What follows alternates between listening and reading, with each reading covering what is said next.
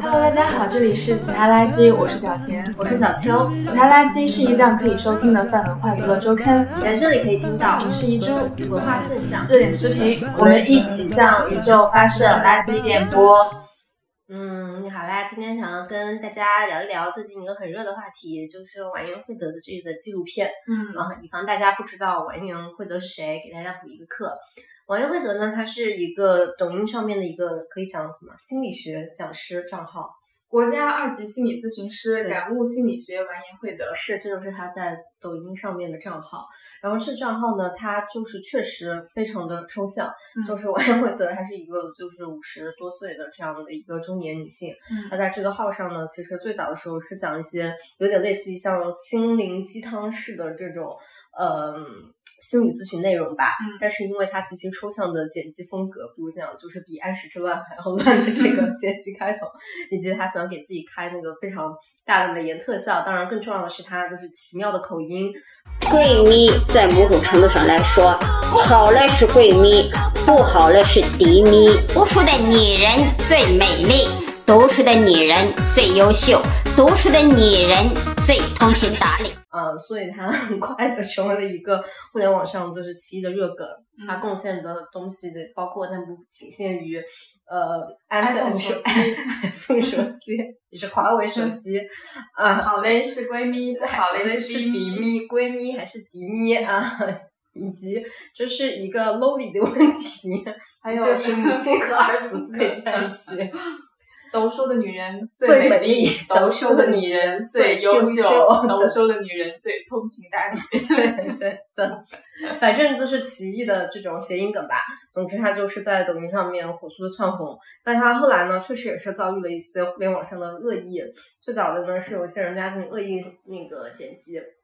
后来呢，就是在他直播连麦的时候，会不停的呃，有一些人就是以纯粹的这种想要搞一个笑料的态度吧，就是装作是在进行心理咨询，但其实就是为了搞笑。嗯，反正大家都是来他直播间玩梗的吧？对对，抱着玩梗的态度来，然后抱着玩梗的剪辑走。对，然后但是在此期间，就是完颜慧德的老师，他依然是以一个真心的对待每一个人都是来心理咨询的态度对待着每一个过来玩梗的这个人。对，总之呢，就是这么一个事情。然后完颜慧德的这个纪录片呢，是前段时间抖音给他拍了一个纪录片。这个纪录片其实就是带我们回到了完颜慧德真实的生活里面，然后发现呢，网友们质疑他的北大的学历，其实他确实是北大的啦。呃，虽然他是自考学历，但他也是北大毕业的。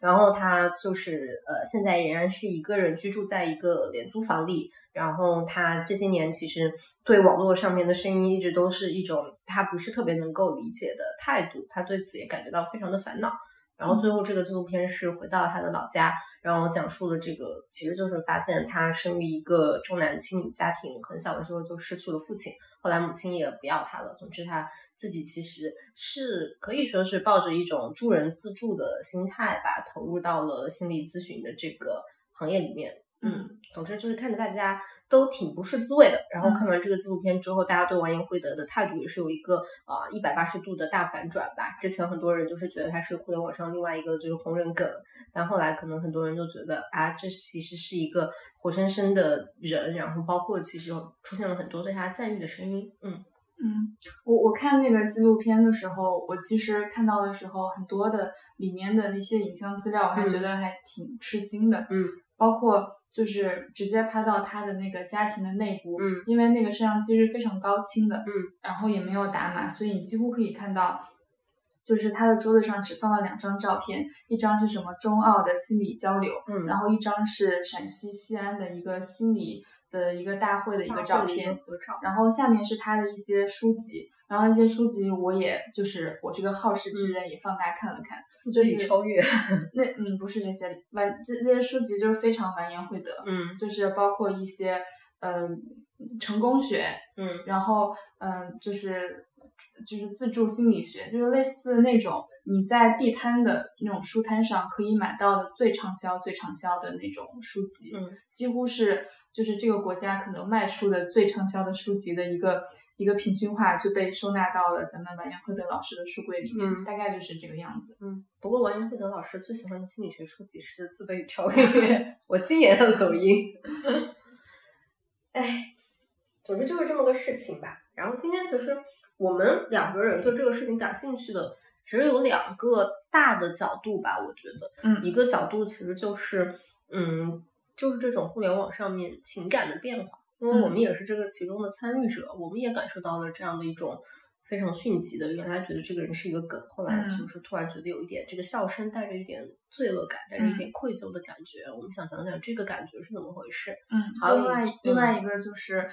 啊、就是我们看这个纪录片可能都有同样一种感觉，就是当一个网络红人他出现之后，他的一些呃他的讲的话，然后他的着装，他身外的一切东西都迅速的被符号化了，然后被我们玩梗被使用，然后在这个过程中，其实我们很难看到他本人是什么样子的，嗯。但是这个纪录片又非常活生生的把他是一个住在廉租房、嗯五十一岁的，然后会自己做饭，然后那个饭是一些什么豆腐、青菜，嗯。然后他咀嚼的声音全部都给你录进去的时候，你就会非常。嗯，有一点痛苦，有一点微妙的感受，发现说原来这个符号下面藏着一个这么活生生的人，你一时间会不知道说你应该怎么去对待这样的一个人，或者是这个符号下面的这一个非常庞大的你没有办法处理的影子。是的，就一下子陷入到那种巨量的无所适从里面。是的，你不知道怎么处理这个信息，加载不过来了。嗯，是。哎，anyway，我们就先从我们是怎么认识晚宴会的老师，就是 聊起吧。我我我最先看到他就是就是网友剪的一个合集，那个合集就是 B 站后面变成全站排名第四，现在播放量有一千六百六十六万嗯。的一个合集，然后里面的一些梗就是类似于说，呃，女人不能用 iPhone 手机，能 不能用华为手机和安卓手机？然后第二个里面的剪辑就是完颜慧德老师在擦那个屏幕，嗯非常奔放，就是用唾沫吐到屏幕上，然后开始用纸擦擦擦擦擦。然后完颜慧德名场面，后面还有那个躲特效。对，我我其实是因为那个发财老师，就是来经常来咱们节目的嘉宾发财老师转发给我的，他是这个抖音热点小红人，他发给我的就是那个闺蜜还是迪咪，迪咪对我当时 就是我看了我真的笑晕了，真的笑晕了，我说这互联网上怎么会有这么好笑的东西，好离谱，好抽象的一个女人。对我，我觉得其实我们当时看那个都是这个，我当时还有一种奇妙的感觉，就是我觉得王艳慧的老师他就是老天爷赏饭吃，你知道吗？因为他都是有一种那种认真的，就是讲解，他没有一丝一毫想要搞笑的心心态，嗯，但是就是他有是搞笑的 vibe，就是你没有办法，你点进去就只能笑，嗯。嗯，就是很厉害，而且我我感觉就是在这个过程中，我我其实并不知道我在笑啥，但是真的就是很好笑。嗯，我也是，你你就是我我感觉这也是我们后来看到那个纪录片的时候，跟我们最开始看到的时候对王彦慧德老师的感受不一样的一个原因。嗯，我我觉得尤其是这种，就是你看的时候你感觉很好笑，但你不知道要笑啥的那种感觉，我觉得那就特别像我在消费目前的这个短视频平台的时候经常出现的一个情况。嗯我就是莫名其妙的进入到了奇怪的大笑里，但是我就是不知道自己在干嘛。嗯，唉，所以后来你看完那个完颜慧德的纪录片之后，对他的感觉有不一样吗？那我觉得我其实第一个感觉就是我对里面的一个细节印象很深诶，嗯。就是他采访他回老家之后，他在那个老家的那个那个田野里面，然后讲，就是他讲说他们家重男轻女，然后他讲重男轻女的时候，他突然就是小小声。对，特别小声，特别就是害怕。嗯。嗯我觉得当时就是一看那个，反正就是，哎，觉得心里面非常不是滋味，就是我一嗯下子就有那种奇怪的那个负罪感涌上来了，嗯就是我嗯觉得我就是在那里乱笑人家，结果人家就是是这样的一个人，嗯。嗯。嗯，我我其实挺喜欢这个纪录片的，嗯并并不是说我觉得这个纪录片拍的有多好，嗯。是因为我看到这个纪录片的时候，我就有一种很天然的兴奋，嗯。这个兴奋来源于就是我会发现他是一个多么复杂的人，就是他不仅是那个屏幕前的人，然后我看着就是因为他在，我觉得大家在玩梗的时候，里面有一个东西是，嗯，怎么讲嘞？嗯，比如说之前有一个有一个呃红网络红人的那个红语叫做蓝瘦香菇，嗯，我知道，这其实都是一些 嗯方言梗，对吧？但是我其实听完颜慧德老师方言方言梗的时候，我是非常亲切的，嗯，就是他说什么笑晕了，嗯，然后还有什么安凤手机，就他其实是分不清前后鼻音，然后在嗯大西北甚至是就是北方，就是这种情况非常的多，分不清前后鼻音，所以我小时候包括我后来上学听到的很多老师讲课的时候，就是用这样的。的的的声音去讲的，所以我我看到我虽然就是看到那个文言慧德老师的剪辑，我也是是忍不住跟着笑出声来。但是另外一方面，我内心还有一些以前的记忆就是涌出来，我心里有很多很多就是有着大概这样子的性格的老师，然后操着这样的口音讲课的那种印象出来。嗯，所以我看到他就是。本人真实的出现在那个高清的屏幕下面，然后又回到了甘肃的那个地方，我就觉得天呐，这个人终于就是从那个屏幕的那种特别夸张的滤镜里面跳出来了，我终于就是知道他本人是什么样子了。嗯，你看，我觉得可能这个也是这个纪录片它确实做的挺好的一点，它有回应到就是。这个人在视频直播里面做出来的很多你不是很能理解的行为是怎么回事？嗯，就比如讲说卖鸡爪，嗯，这个行为是怎么回事，对吧？嗯，再比如说就是为什么说就是在直播连线的时候跟别人讲说你妈离婚不会带你走，你妈觉得你就是一个拖油瓶，这些东西在他真实的人生的经验里面好像都是有前后呼应的。嗯嗯，但是。在这个事件之后，完颜慧德老师的口碑的那个翻转程度有点过于迅速了，就是这个车快到我有点赶不上了。嗯，我已经看到就有人说什么完颜慧德老师才是今年的我本是高是的，评论区在讲这个高赞评论，真真好恶心。哎，我觉得，我我不知道怎么分析这个事情的，其实。我就是心里面不是滋味的那个感觉，它来源于我觉得王慧德的生活其实也很像是很多五十岁的中年女性的生活。嗯嗯，其实但我觉得他其实不是很典型的五十岁的中年女性。你说因为他没有就是独居。嗯，就是我我觉得完颜慧德老师身上的一些那个镜头也是促成他现在成功的一个原因吧。嗯，就是嗯，首先他是一个独居的状态，然后这个独居的状态其实。呃，就是他有前面的影响和后面的影响。前面的影响就是，嗯，就是他可能没有真正的那么完全的进入到他所相信的那种主流叙事里面。比如说，他相信说，呃，一个女人就是会造福三代，或者是你不能不结婚，不然就会孤独终老。就他没有真正的进入到他所相信这套叙事里面，嗯，但是另外一方面就是他没有进入到这套叙事的后面的影响，就是他其实在后面的那种社交生活中也是非常非常孤立的，嗯，所以就是嗯，也也回应到他在纪录片里面那个成长的过程，就是他其实五岁之后父亲去世，然后后面就一直寄人篱下，然后一个人生长，后面感受到的爱越来越少了，就是他这种孤立的没有被。支持过的状态好像一直都存在。嗯，还有我记得还有一个事情，就是一七年的时候不是他车祸吗？嗯，他说他朋友的那个事情，他说他有一个他觉得最好的朋友，他对他那个朋友非常好，好到每年过年的时候他都要给他的孩子压岁钱，然后有事儿没事儿就要给他一点钱接济一下他。结果他那一次车祸很严重，他在车上他在床上完全就是动不了，很痛。他就说你能不能过来陪陪我？然后那个朋友就说说我现在。跟我儿子在超市，我现在过不去。他那一刻就觉得说，就是这个回应，我觉得也很完颜慧德。他说，他说人就是要强大，人就是要健康，人有朝气，别你要爱自己，别人才会爱你。就是他所有的这种价值观都是在这种非常自强自立的这个价值观上面呈现的。然后也就他的这种特质，自强自立，然后不依傍别人。其实也就是屏蔽掉了很多很多就是外界的评价观测，嗯，然后他所以他可以在这种直播间里面，不管别人说什么，他就觉得我一根我自己那个弦，嗯，但是他这个弦是不会经过校准的弦，嗯，不像其他人说，我听到这个评价，我要往左移，往右移，然后回到一个符合社会常态那个规则下。完颜慧德老师好像经过了这么多年的打磨和磨练，他已经非常相信自己了。所以他只要在做这个心理咨询，他就觉得我在做这件事情，不管你们怎么玩梗，我就是在做这件事情。所以也是他这种这种不依傍，然后又非常就是自己做自己的事情的这种精神，然后又搞他本人又长了一个非常的正经的一个脸。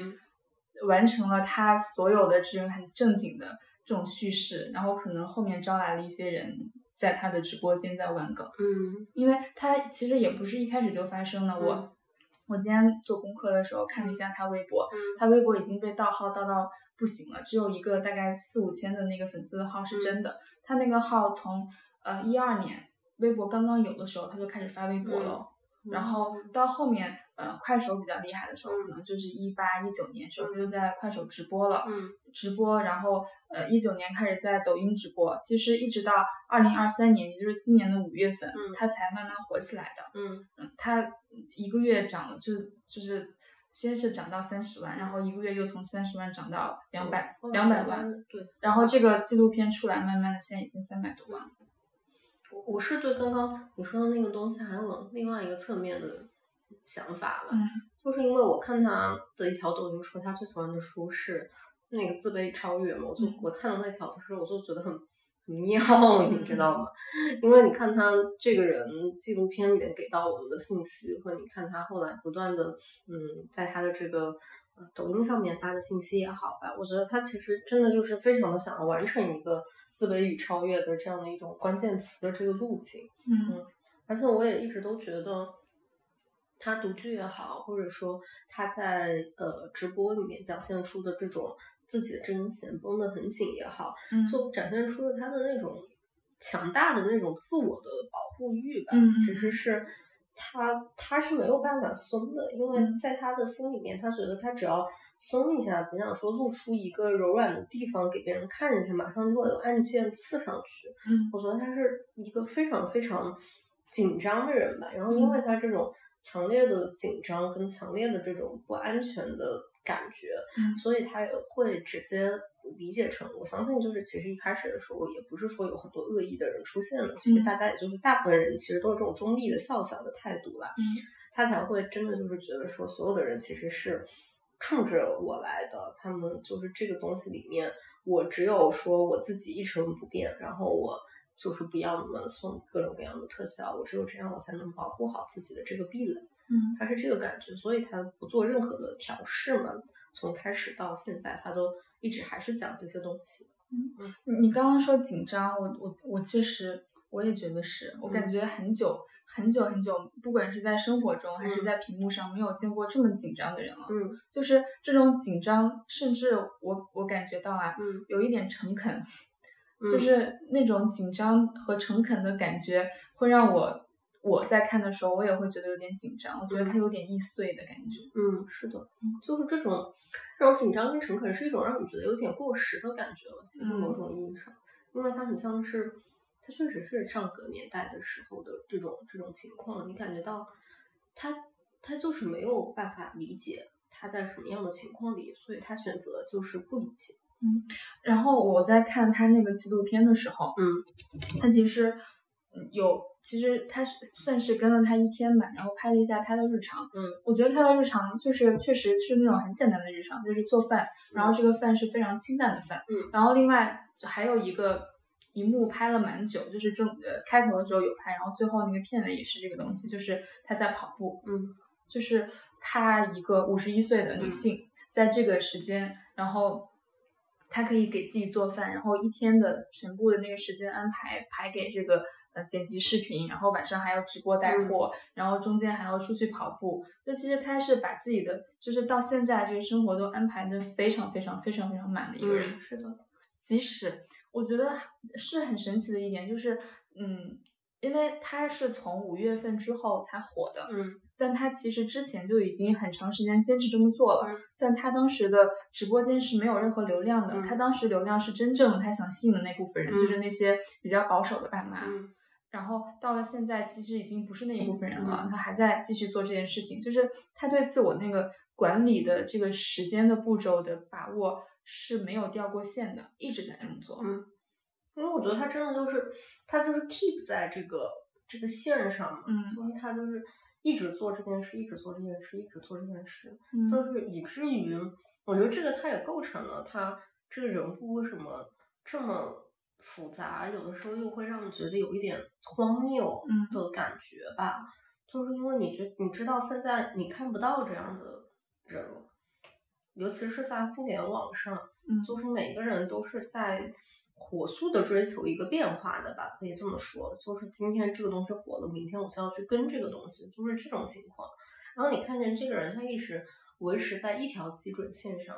一路跑下去，他很轴啊，嗯就是那种又轴又紧张，所以你很担心他这条线会不会断。嗯，而且你刚刚我我觉得说到紧张，还有还有一点就是，也是我觉得大家现在比较心疼文英慧德老师的一点，嗯。就是听起来他说他他的快乐就是童年的时候嗯。是比较快乐的，童年之后快乐就越来越少，爱也越来越少，就是他似乎啊在童年之后就没有再得到过那种让他舒展的安全的爱过，嗯，再也没有过。我也觉得我，我其实看的时候，我有一种强烈的感觉，尤其是看到后面，就是他有一个镜头是他原来是自己一个人在那里吃饭，嗯。突然把这个饭端出去跟那个什么摄制组的人嗯。吃，说什么跟年轻人在一起还挺开心的。嗯。我看到那里的时候，我其实就是也觉得，哎呀，就是心软软，嗯。就是觉得有一点 sad，因为那个那个镜头给你的感觉就是他很久没有感受过这种就是非常现实生活里面的这个人对他还挺不错的。嗯。嗯，而且其实他在回乡的时候，那个字幕上也写了一行，他这次回乡，上一次回乡是七年之前，对呀就是他和故土的联系其实是也是非常微弱的。嗯然后他在城市里面居住的地方就是一个廉租房，嗯他其实跟这个城市的连接也是非常微弱的。嗯然后他也没有比较至亲的人，没有没有爱人，没有小孩，然后他父母也都呃相当于是不在了吧。嗯，所以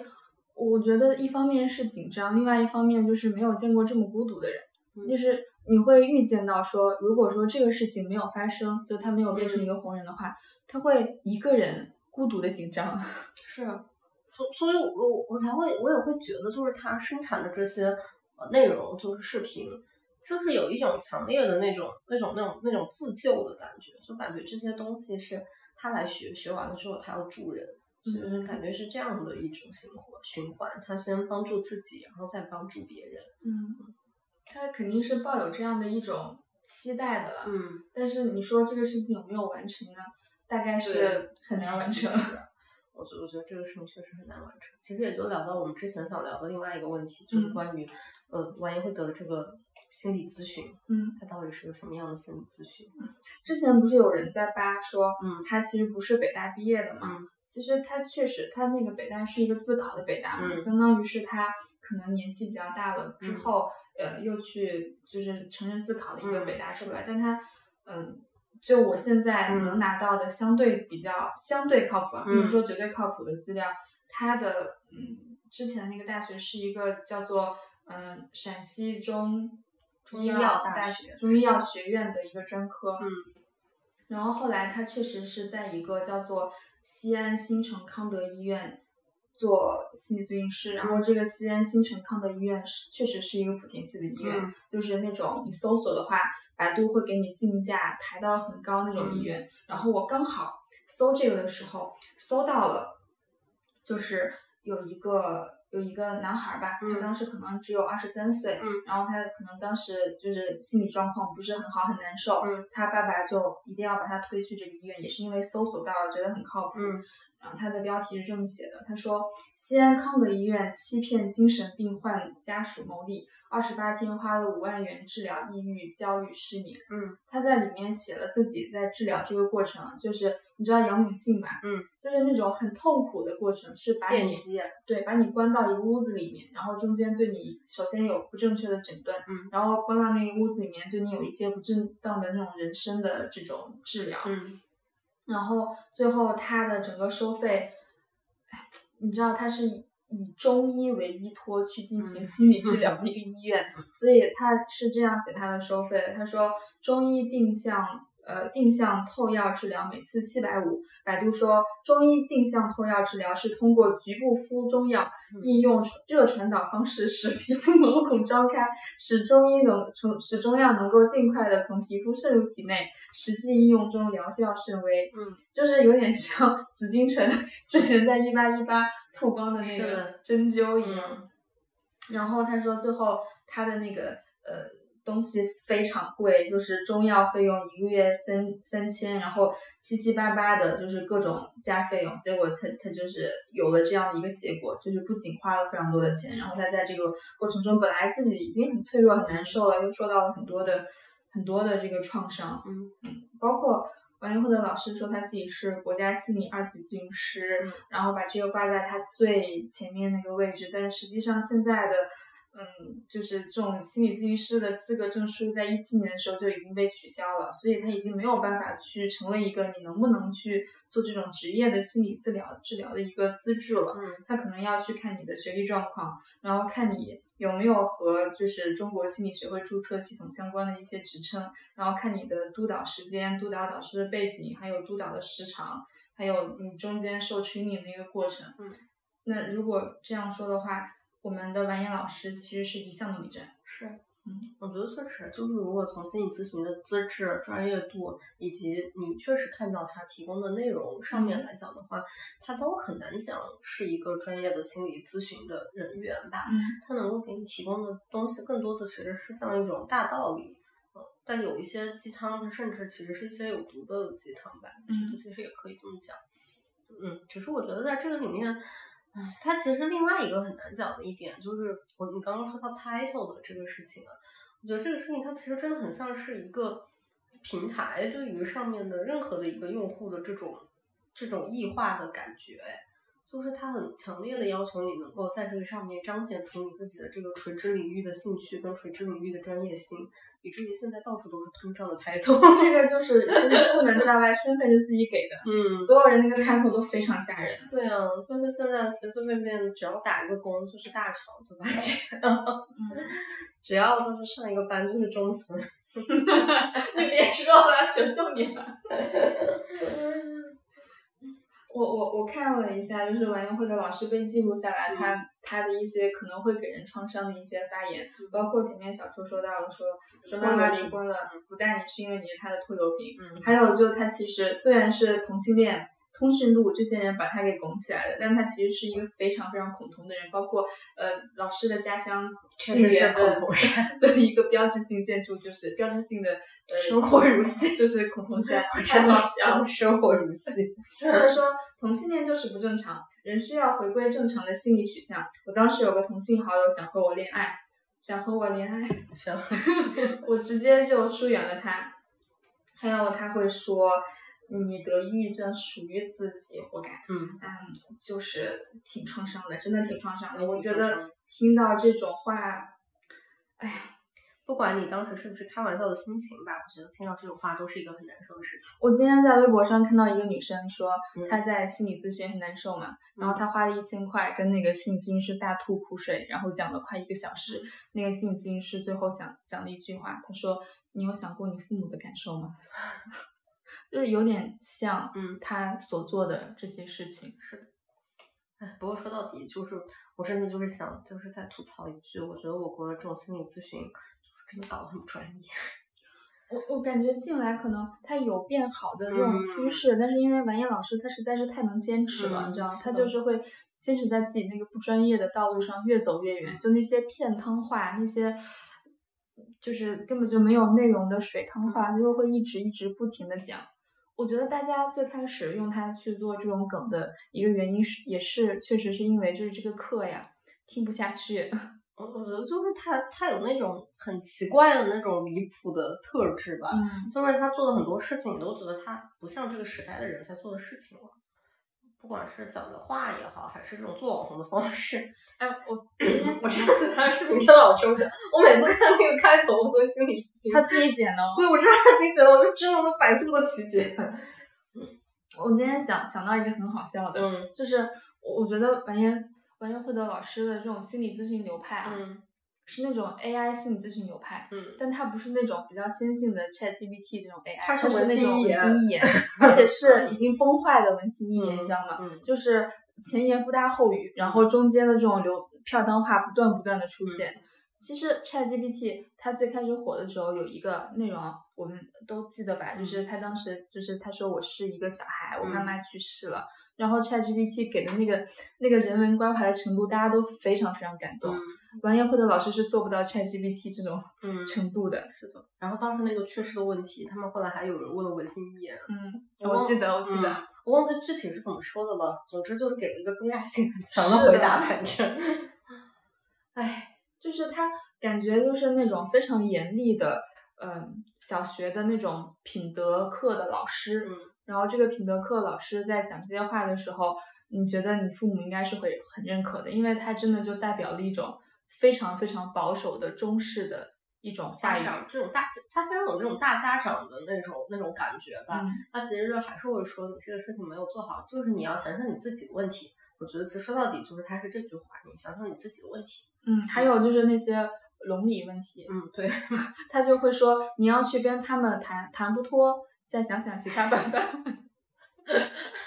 模仿秀环节今天到此结束。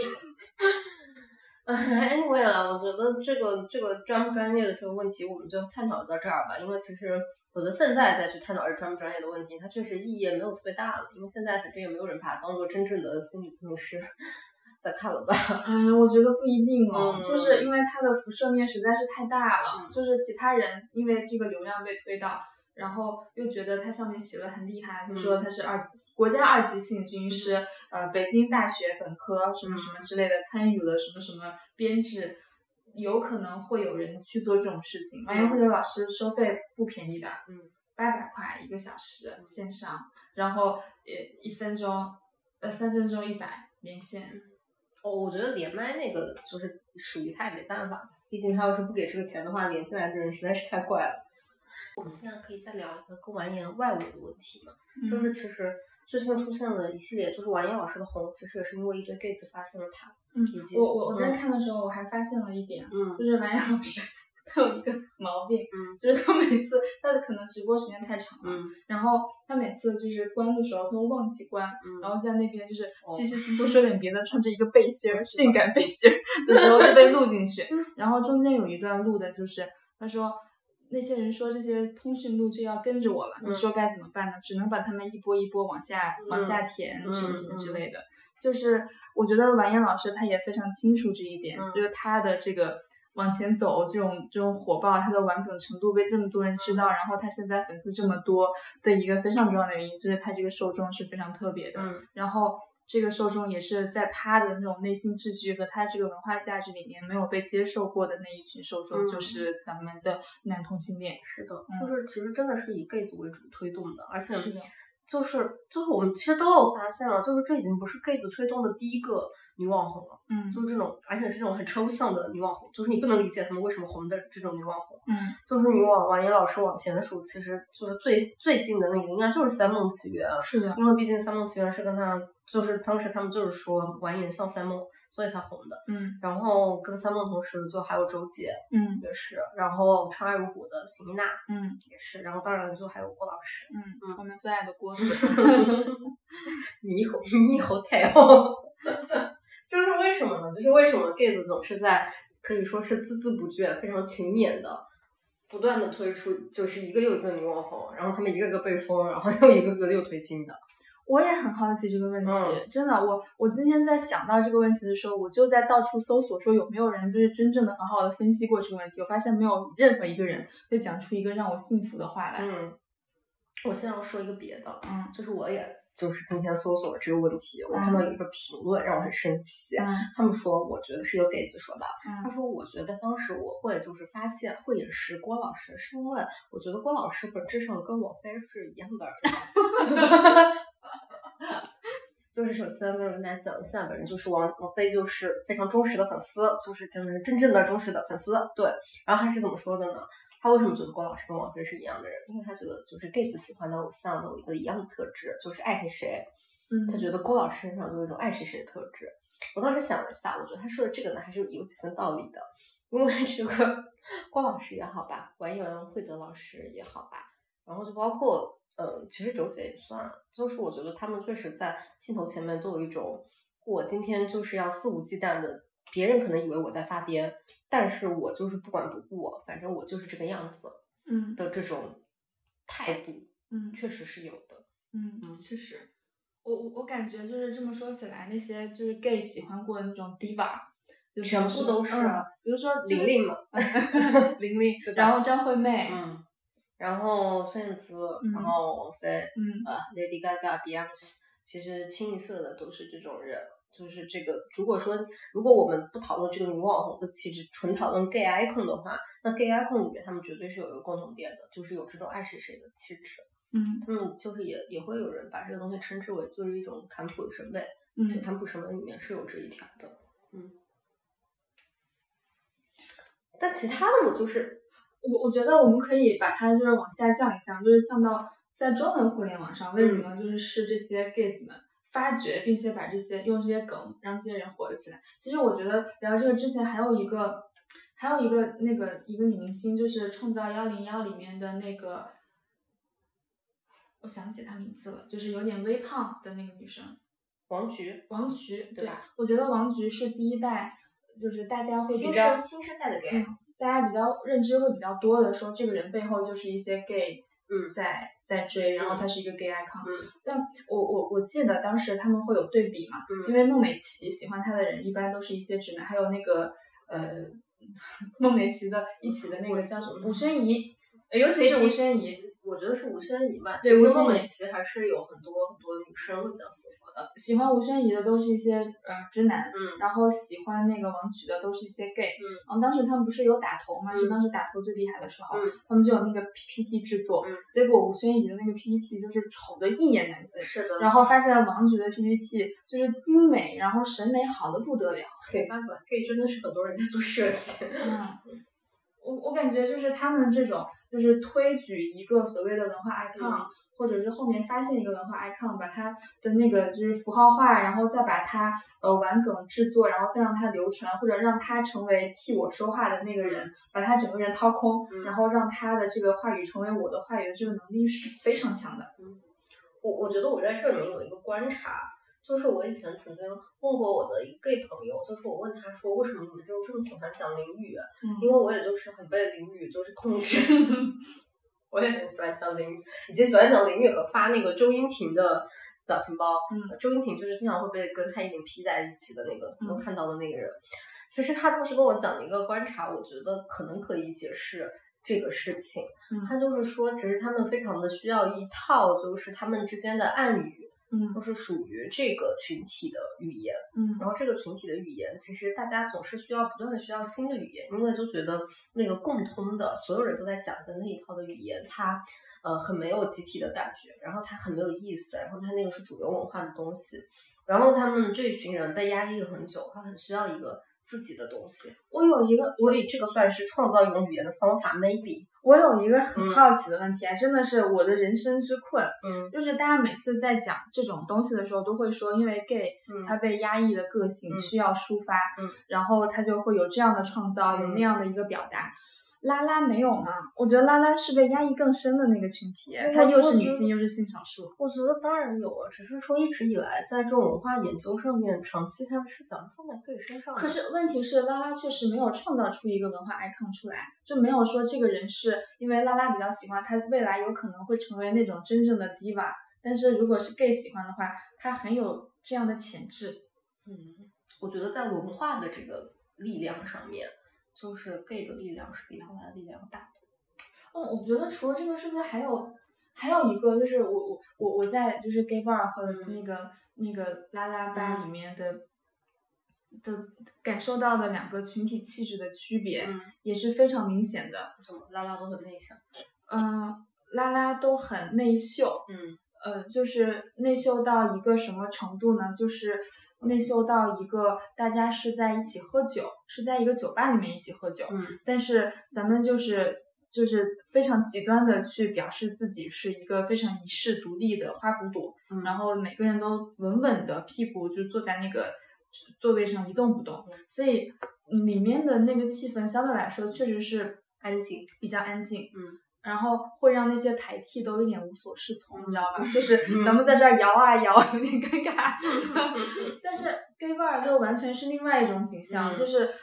那个就是个性的强烈程度有点过于过于猛了，就是你进去以后你得稍微熟悉一会儿。然后还有就是 gay bar 里面最常有的那个表演，就是 Jack queen 的表演，然后它也是那种就是极其的外放，然后极其的奔放的一种表演。嗯，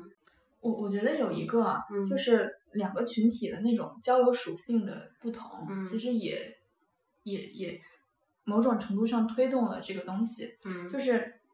你看。嗯，就是就是 gay 他们常用的那些软件，就是 Blue D 啊或者 Aloha 这种，然后拉拉用的那个热拉什么之类的。你从下载量来看，前面两个就是非常之高，而且下载了之后现在是不会退网的，会一直在上面，一直不断的完成这种社区的搭建。但是热拉就不是的，大家在上面就是稍微就挤挤眼，就是这边说他们已经把房开了，已经要度完了之后，然后这边的还在挤眼挤眼挤眼，还没有挤完的那种程度，但是。即使是这样，就是如果说这个人稍微找到了一个现实中的对象，他就会立刻不仅是退网，就直接把这个软件就全线的下载，然后立刻永远的离开这个圈子。跟他们交友的那个现状非常像，就是 gay 之间有那种现实的肢体接触，但他们会又会回到一个非常大的群体之间寻找自己下一个性的伴侣。但是拉拉不是的，拉拉就是如果找到现在这个伴侣，他就会你知道一生一世一双人，马上一个货拉拉，咱们就搬到一个新家。所以，如果这样来看的话，可能 gay 他更有可能去搭建这样的一种文化，然后拉拉的话，他可能更注重现实的幸福，就是所有的这种东西的原动力都是性的动力，嗯，就是他们那个性的动力就是找到更多的性的伙伴，然后这个性的伙伴就是回到社群里面去，嗯，然后拉拉那个性的动力是完成一个比较固定的两个伴侣之间的搭建。然后一般来说，拉拉那个社群就会相对来说比较少一点。嗯嗯。可如果这个样子的话，其实说白了，他们也真的就是很像，就是很像是把两边的这个特质都进行了一个极端放大化。嗯，对吧？嗯嗯。反正我我觉得这个事情就是对白岩老师也是一个。一个学习了，就是 吃你并不喜欢的人赏你的饭。嗯，是啊，我觉得王岩老师现在就是粉丝里面应该聚集了中国最多的通讯录。我觉得讲完这个，我们可以讲讲另外一个问题，就是就是王岩老师，他他其实，我觉得他自己也被重塑了。嗯，就是一方面。因为他之前那个惯性是一直存在的嘛，我们刚刚也是讲，他是一个非常紧张，然后那个弦一直都不动的一个人。但是他处在一个这么大的，就是几乎是整个整个中国的舆论，就是一下子压在一个五十一岁的女人身上的时候，我觉得他上热搜第一，对，是谁都那个弦都得弹几下吧。我觉得他也有弹，嗯，他在这个这个过程中那个弹的部分，就是我觉得他会。在这个天平里面去做一个选择，这个天平一边就是非常喧闹的，然后可能对他来说他很不喜欢的，给他加特效，然后给他玩梗，然后一些他并不喜欢那个剪辑和言语。但是另外一方面呢，他的奶皂卖了非常多的钱，我刚刚去看了一下，他的跟单已经上了五万单了。哇哦，其实也是蛮赚钱的啦。所以他又知道说他想赚这个钱，然后又不喜欢现在的这种剪辑方式。他一边非常信守就是中国的传统那种价值观，然后另外一方面又不得不吃男同性恋赏的饭。嗯，哎，真的是一个很矛盾的人，对吧？是。嗯。所以就是这个过程中，就是你觉得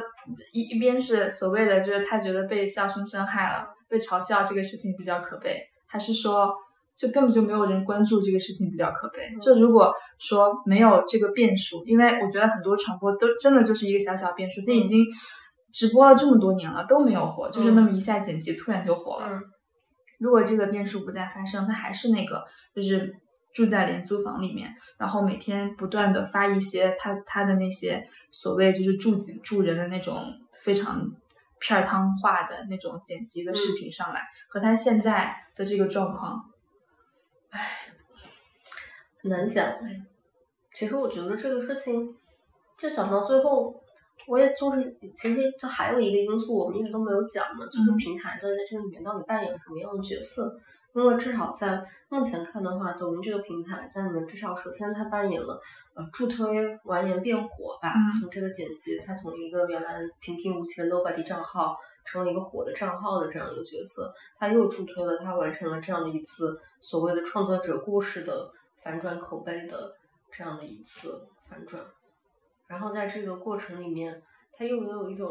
你你很难知道这个无形的手在里面做了什么样的推动，和又做了什么样的撤出。我想想这个，我觉得就挺那个的。我觉得比较可怕的地方是在于，就是他在这个过程中，就是前面的他那个算法，嗯，其实它是没有感情的一个机器的算法。然后他发现这个梗比较好玩，他发现他的直播间多了很多人，他并不知道这些人是干嘛的，这些人只是去玩梗的。他都会把这个人往前推，一直给推推流量，推到现在这个程度，然后推到后面，他发现这个人变成了一种现象，然后他又出现了另外一个机制，就是把他纳入到我的那个纪录片的系统里面，又赋予他一重新的人设，就是他变成了一个真正的上帝。这个真正的上帝，就一方面给你喂饭吃，另外一方面就是给你一个人物形象。是，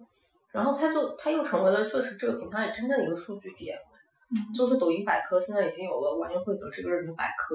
这个百科里面它都是详细的记录了这个人是在几几年几月的什么时候，因为哪一篇视频突然红了，嗯，然后他红了之后，他又出现了哪几个爆红的视频的节点，在直播里面什么时候，几年几月的什么时候说了什么样，什么时候说了 iPhone 手机，嗯，什么时候说了闺蜜迪咪，嗯，就你会觉得这个人的互联网轨迹。被马克的就是非常的清晰，嗯，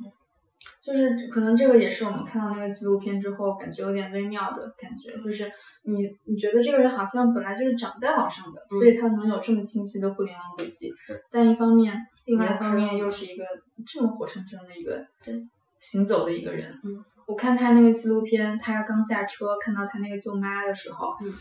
然后他说：“他说那个你不冷啊？嗯，戴个帽子什么？然后两个人在那边走的时候，